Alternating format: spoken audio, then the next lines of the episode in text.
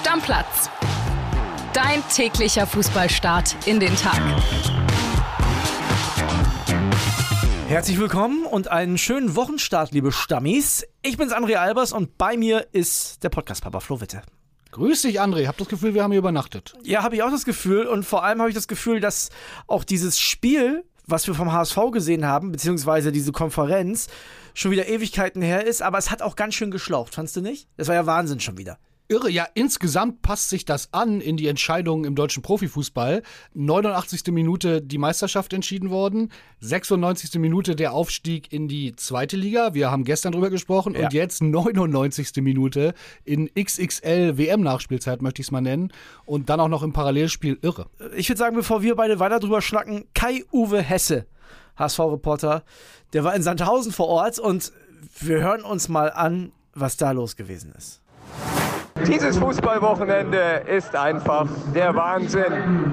Nach Dortmund rollen jetzt die Tränen beim HSV. Beim Abpfiff um 17.22 Uhr in Sandhausen fühlten sich die Hamburger wie der Aufsteiger. Nach fünf Jahren sollte die Tristesse in der zweiten Liga endlich vorbei sein. Doch die Rechnung ging nicht auf, weil Heidenheim in einer unendlichen Verlängerung und Nachspielzeit doch noch die Partie umbog und mit 3 zu 2 in Regensburg gewann. Der HSV muss sich jetzt innerhalb von vier Tagen wieder neu formieren, hochfahren, die Trauer vom 34. Spieltag verarbeiten. Dann geht es Donnerstag in der Relegation nach Stuttgart, nächste Woche Montag, dann das Rückspiel in Hamburg und die große Hoffnung, dass es diesmal besser läuft als im letzten Jahr gegen Hertha, als man nach dem 1 zu 0 Sieg im Hinspiel in der zweiten Partie eben 0 zu 2 verlor. Die Bilder waren ja auch total verrückt. Schon wieder dieser Platzsturm, wie schon bei Wien Wiesbaden. Also, weißt du, das war ein Tag vorher. Kann man nicht daraus lernen. Ja, weißt du? also am ersten fand ich, wir haben es ja auch im Hintergrund gehört, den Stadionsprecher, dass er wirklich schon und nach fünf Jahren herzlichen Glückwunsch, wir begrüßen und gratulieren dem altehrwürdigen HSV zum Aufstieg in die Fußball-Bundesliga. Da fragt man sich wirklich, ich meine, Sandhausen ist keine Metropole. Ja. Aber ich glaube, Internet haben die da schon. Wie kann einem Stadion, du bist Ex-Stadionsprecher, Ja. Ex-Stadionsprecher. Wie kann einem Stadionsprecher sowas passieren? Eigentlich das, nicht. 1960 hätte ich gesagt, ey, okay, dumm, vielleicht war der Radioempfang gerade schlecht, aber im Internetzeitalter, das ist die erste Panne. Da frage ich mich wirklich, wie passiert das? Zweite Sache ist, ich bin eh kein Freund von diesem Platzsturm. Da braucht mir auch keiner sowas mit Emotionen Nein, erzählen. Das ist alles so, das gehört jetzt irgendwie dazu, man muss einen Platzsturm Bin ich machen. bei dir, find Aber ich dann doch bitte erst, wenn es amtlich ist. Naja, ich kann dir das mal kurz erklären. Also, die müssen ja allein deswegen eigentlich schon die anderen Ergebnisse wissen, weil die das ja auch ständig auf den Leinwänden einblenden. Weißt du? Also, natürlich haben die im Innenraum des Stadions Internet. Unsere Reporter, wie sollen die sonst arbeiten? Natürlich gibt es da überall Internet. Ich kann nicht verstehen, ich meine, der muss sich einen Live-Ticker anmachen und gucken, läuft das Spiel noch? Ja. Okay, ja, da, da brauche ich niemandem gratulieren. Habe ich überhaupt gar nicht nach, nachvollziehen können. Und was mich auch total stutzig gemacht hat, auch diese HSV-Fans, also in Regensburg lief das Spiel ja noch und die HSV-Fans am Jubeln und schreien, mach sein, dass nicht jeder von denen Handyempfang hatte. Ja, aber doch ein, zwei oder drei. Also ich meine, hä? Ja, ne, vielleicht eine klassische Gruppendynamik, die da entsteht. Die HSV-Fans bei uns im Büro haben es gleich gesagt. Die haben gesagt, oh Gott, jetzt rennen die auf den Platz, da wird ja noch gespielt. Wir hatten ja, Sky hat das auch toll gemacht mit dem Splitscreen dann. Dann auch die elf Minuten Nachspielzeit wussten wir, das, das ist doch richtig lange. Ja, elf Minuten ist ja auch verrückt, wenn man überlegt, hier bei Leverkusen gegen AS Rom, da gab es, ich weiß gar nicht mehr, sieben, acht Minuten Nachspielzeit und da lagen die Römer gefühlt in der zweiten Halbzeit nur auf dem Boden und dann haben sich alle gefragt, warum elf Minuten Nachspielzeit? Ja. Und dann passiert das natürlich, ne? Kleindienst. Ja, und, und es war so ein bisschen absehbar. Alle haben gesagt, Heidenheim macht's noch. Als die elf Minuten angezeigt wurden, erst recht, Heidenheim macht's noch. Und dann diese Bilder, das war quasi ein Nicht-Aufstieg, wie ihn nur der HSV schaffen kann. Aber auch, das ist mir ganz wichtig, Glückwunsch nach Heidenheim. Ich habe dann einen Hehl draus gemacht, freue mich jetzt nicht über so eine kleine Stadt in der Bundesliga, aber sportlich verdient. Toll, Frank Schmidt danach zu sehen, der ist da äh, 100 Jahre schon Trainer, ja, also der Christian Streich von Heidenheim, die haben es sich verdient, äh, schön, HSV jetzt in der Relegation, da sehe ich ein bisschen schwarz. Ich sag die wichtigen Ergebnisse nochmal. Also der HSV hat 1-0 gewonnen in Sandhausen, hat am Ende nicht gereicht, weil Heidenheim ganz zum Schluss noch 3 zu 2 nach 2-0 Rückstand in Regensburg gewonnen hat. Und Dann müssen wir auch einmal noch kurz nach unten gucken. Dass Sandhausen und Regensburg absteigen, war schon klar. Relegation war noch fraglich. Da hat Bielefeld sich in Magdeburg eine richtige Reise abgeholt. 0 zu 4 aus Bielefelder Sicht. Die müssen jetzt in die Relegation gegen Wien. Wiesbaden ist, glaube ich, ganz schlechtes Vorzeichen. Zumal das ja für den Drittligisten auch öfter mal gut ausgeht, diese Relegation.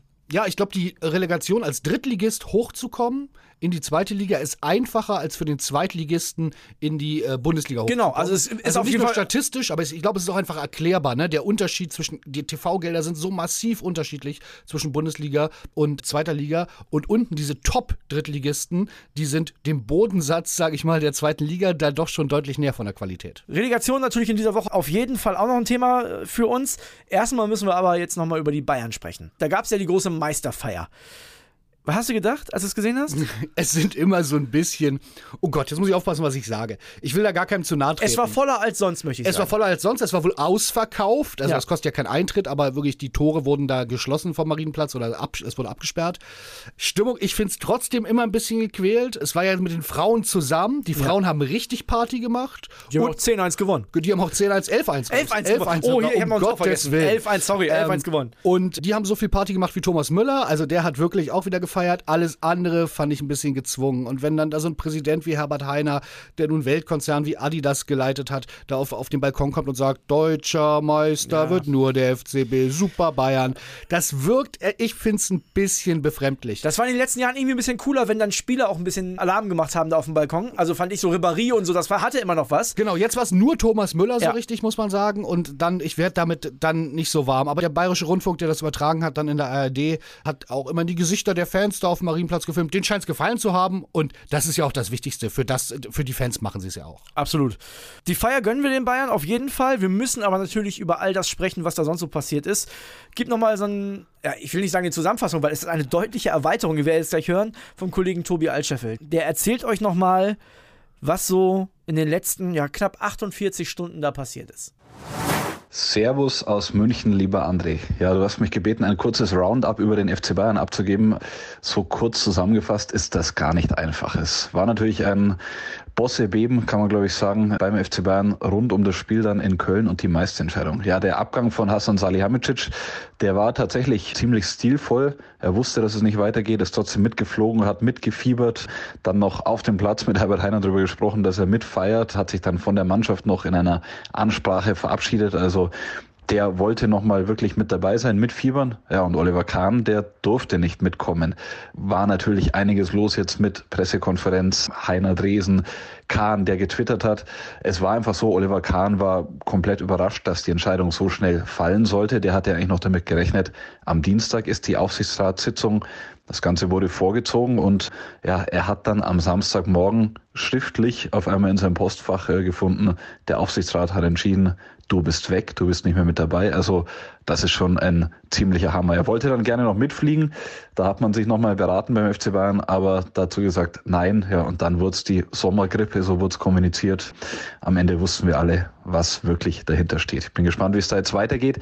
Ich denke, es wird bald Gespräche geben. Ich habe heute selbst mit Oliver Kahn schon recht lang telefonieren können. Der war ja zum einen immer noch sehr geladen, dem bewegt das Ganze natürlich total, aber er ist jetzt nicht so, dass er komplett gegen Bayern schießt. Er kann es nicht verstehen, hat aber dann bei uns in Bild auch versöhnliche Töne getroffen zu seinem Aus in München.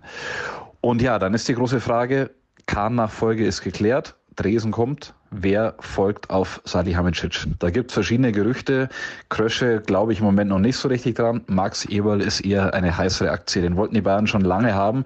Aber der hat natürlich auch einen langfristigen Vertrag nun in Leipzig unterschrieben, konzentriert sich da erstmal natürlich auf das Pokalfinale und ich würde nicht ausschließen, dass es dann zahlreiche Gespräche geben könnte zwischen Bayern und Eberl, zwischen Bayern und Leipzig.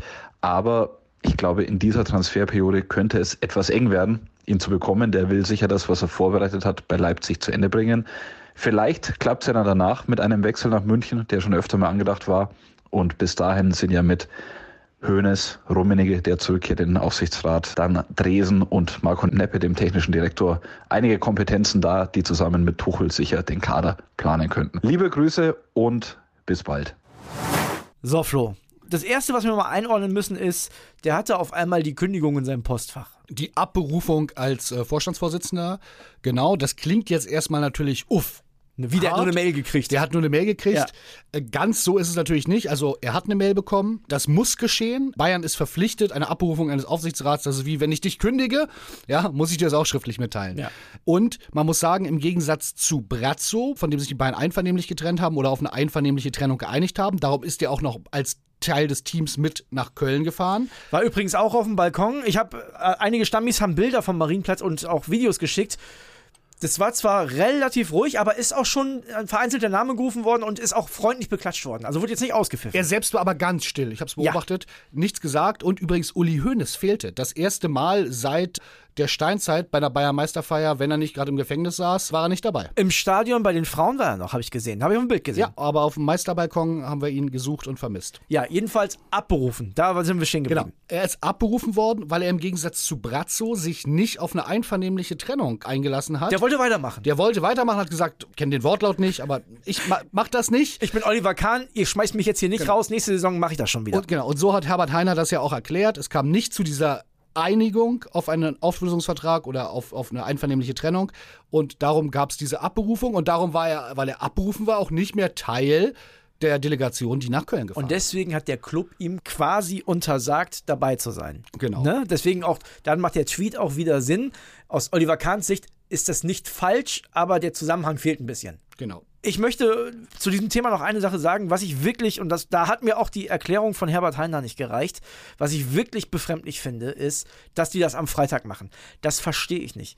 Mann, Flo, es gibt für mich nur einen Grund, warum man das am Freitag macht und nicht das, was Herbert Heiner gesagt hat, ja, die Spieler sind ja ab Sonntag weg. Ist doch egal. Ist völlig egal. So, ne? Olli Kahn hätte sicherlich acht Wochen später auch nochmal vorbeikommen können und sich verabschieden. Ich glaube, der wohnt in der Nähe von München. Nee, das also verstehe ich überhaupt nicht. Der einzige Grund, der sich mir erschließt, warum die das gemacht haben, ist, die dachten, die wären nicht deutscher Meister. Absolut. Ich glaube auch, das ist der Grund. Die sind von der eigenen Meisterschaft überrascht und kalt erwischt worden. Richtig. Und hätten sonst quasi einfach alles in einem Abwasch kommunizieren wollen. Und dann wäre die Saison abgehakt gewesen. Danke, tschüss. Genau. Hätte der BVB am Samstagabend im eigenen Stadion eine dicke Meisterparty gefeiert, dann hätten die Bayern in Köln gestanden und hätten gesagt, übrigens, die Zukunft ist schon geklärt, ne, damit ihr alle Bescheid wisst, Olli und Brazzo sind weg und ab morgen starten wir Operation Meisterschaft 2024. Und die dachten, dass das, was passiert ist, nicht passiert. Und das ist für mich der einzig logisch erklärbare Grund, weil die haben sich so ein heftiges Ei damit ins Nest gelegt, das hätte man einfach alles auch jetzt am Montag noch machen können. Ja, oder am Dienstag. Ja, also völlig das egal. Ist, äh, das stimmt und das wirkt dann alles in der Gänze etwas chaotisch und an dem hätte man allem aus dem Weg gehen können, wenn man das anders gelöst hätte. Wundert mich ein bisschen. Ansonsten fand ich den Auftritt von Heiner übrigens gut. Da hat man gemerkt, dass da Endlich dass, mal. dass das ein Mensch war, der einen Weltkonzern geleitet hat. Man fragt sich halt nur, warum hat er dann nicht gesagt, hallo, es gibt da noch eine kleine Chance, dass wir Meister werden. Lass uns das alles mal ein paar Tage verschieben. Die haben den Fall nicht in Betracht gezogen. Ich sag's dir, Flo, die haben gedacht, die werden es Du hast ja aber auch nicht dran geglaubt. Nein, ich habe auch nicht dran geglaubt, aber als Bayern hätte ich dran geglaubt. Also, weil ich hätte gedacht, ich bin Bayern München, das klappt schon irgendwie. Lass uns noch über die Nachfolger, über die möglichen Nachfolger sprechen von äh, Hassan Salihamidzic, denn Dresden wird der Kahn-Nachfolger, ist ja geklärt. Krösche glaubt er nicht, sagt er. Und Eberl glaubt er schon, aber noch nicht, weil hm, kann jetzt in Leipzig nicht einfach abhauen. Ja, also das ist ultra kompliziert, ne? Also Ja. das muss man sich mal vorstellen. Der hat ja nur gerade erst angefangen. Was soll der sagen? Also ja, es gibt nur einen Verein auf der Welt, für den ich mich entscheiden würde, RB Leipzig zu verlassen. Das ist FC Bayern. Das wissen Das, wir. Das würd, wird, das würde er sagen. das, genau, das wird in die Richtung gehen. Die Frage ist nur, da gibt es ja noch eine andere Seite und das ist RB. Und die werden jetzt mal anfangen, die Millionen zu zählen, die sie gerne haben würden, wenn Eberl äh, RB Leipzig verlassen sollte. Ich kann mir nicht vorstellen, dass sie den gehen lassen. Auf der anderen Seite, wenn jemand weg will, gibt es immer irgendeinen Weg. Das wissen wir. Das haben wir im Profifußball oft genug erlebt und ist ja auch im normalen Arbeitsleben sonst nichts anderes. Wir versuchen einfach mal rauszufinden, vielleicht kriegt ja irgendjemand Max Eberl zu fassen und kann mit ihm darüber reden. Das wäre ja mal was. Also auf jeden Fall kann ich mir gut vorstellen, dass wenn die Bayern den anrufen, dass er schon Minzi bittet, komm, lass mal. Krösche finde ich übrigens eine smarte Idee, aber ihr habt Tobi Altscheffel gehört und der ist wirklich extrem nah dran, quasi unser zweiter Bayern-Insider neben Falki. Und wenn der sagt, das ist nicht so, die Aktie ist nicht so heiß, dann sollte man sich von dem Gedanken ein bisschen verabschieden. Möglicherweise fühlt sich Krösche in Frankfurt auch sehr wohl und sagt, ist ja noch ein junger Kerl, der Schritt vielleicht doch ein paar Jahre zu früh. Ist ja auch klar, was jetzt passiert, hat Tobi ja durchblicken lassen. Jetzt sitzen da wieder Uli Hoeneß mit Kalle Rummenigge zusammen und Thomas Tuchel wird ein bisschen mehr Macht wahrscheinlich bekommen. So hörte sich das an, so hört man das raus. Und die machen das jetzt erstmal, bis da dieses Vakuum gefüllt ist. Englisches Modell. Als Ja. wie, wie ein Ja, Man nicht ganz. Manager. also ich glaube, so ganz, viel, aber so viel macht Tuchel dann doch nicht. aber es geht in die Richtung und ich finde das ja gar nicht schlecht, wenn sowas mehr aus einer Hand geplant wird, weil da ein möglicher Konflikt her zwischen Sportdirektor und Trainer immer gleich ausgeschlossen wird. Vereine machen es nicht so gerne, weil wenn alles aus einer Hand geplant wird und du schmeißt diese eine Person dann doch mal irgendwann raus, bricht dir alles weg. Spannend, aber ich denke, so eine Übergangslösung, bis man an irgendeiner Seite Klarheit hat, könnte es schon sein, dass Tuchel da einfach mehr sportliche Kompetenz kriegt, auch was Strategie und Transfers angeht. die Probleme, wie plane ich eine Saison nach der Meisterschaft, die hätten sie in Dortmund gern. Hat nicht geklappt. Natürlich da gestern auch riesige Katerstimmung. Der Kollege Jonas Ortmann klingt auch noch so ein bisschen ernüchtert, ehrlich gesagt. Wir hören mal rein. Hallo André. Borussia Dortmund, einen Tag nach dem Desaster in der Bundesliga. Anders kann man es nicht betiteln, das Schalentrauma. Im letzten Moment hat Borussia Dortmund die Meisterschaft noch verspielt. Ihr habt drüber gesprochen, ich habe euch eine Sprachnachricht geschickt.